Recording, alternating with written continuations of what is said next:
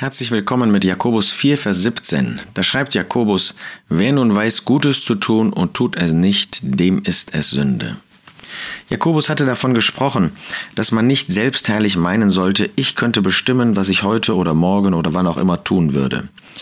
Denn wir sollen uns bewusst sein, dass unser Leben wie ein Dampf ist, für kurze Zeit sichtbar und dann verschwindend. Natürlich ist nicht das ewige Leben gemeint, sondern unser Leben hier auf der Erde. Und auch wir als Christen, auch wir als Erlöste, wir müssen ein Bewusstsein haben, dass unser Leben, unser physisches Leben ganz in der Hand Gottes ist. Durch den Sündenfall ist es nun einmal so, dass wir sterben können, dass wir ein endliches Leben ha haben. Und da können wir nicht selbst darüber verfügen. Wir sind in Gottes Hand. Wir sollten nicht meinen, wir könnten darüber bestimmen. Deshalb fügt Jakobus hinzu, statt dass ihr sagt, wenn der Herr will und wir leben, so werden wir auch dieses oder jenes tun. Stattdessen aber rühmten sie sich. Nein, wir sollten sich uns nicht rühmen. Aber wir sollten wissen, dass wir Gutes tun können, dass wir dann Gutes tun können, wenn wir dem Herrn von Herzen gehorsam sein wollen, dass wir dann Gutes tun können, wenn wir in bewusster Abhängigkeit von dem Herrn unser Leben führen.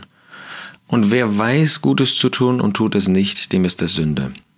Du siehst eine Möglichkeit, den Herrn zu ehren in deinem Leben, dann tu das. Wenn du es nicht tust, dann ist es Sünde. Du siehst eine Gelegenheit, hast das im Herzen, jemanden zu besuchen. Das ist etwas Gutes tun. Wer nun weiß, Gutes zu tun und tut es nicht, dem ist es Sünde. Du siehst jemandem, dem du auch finanziell helfen kannst, und du hast das im Herzen. Wer nun weiß, Gutes zu tun und tut es nicht, dem ist es Sünde. Du siehst, dass der nächste Sonntag vor dir steht und die Zusammenkünfte da sind und dass der Herr sich freut. Er selber ist in der Mitte und er freut sich, wenn du kommst. Wer nun weiß, Gutes zu tun und tut es nicht, dem ist es Sünde. Du siehst einen Punkt, wo du dem Herrn Jesus und seinem Wort gehorsam sein könntest aber du weißt, ach, ich möchte es lieber anders tun. Wer nun weiß, Gutes zu tun und tut es nicht, dem ist es Sünde. Ich wünsche dir und mir, dass wir diesen heutigen Tag und die vor uns liegende Zeit nutzen und das Gute, das der Herr uns vorstellt, durch sein Wort, was er uns in unseren Herzen aufkommen lässt, dass wir es tun.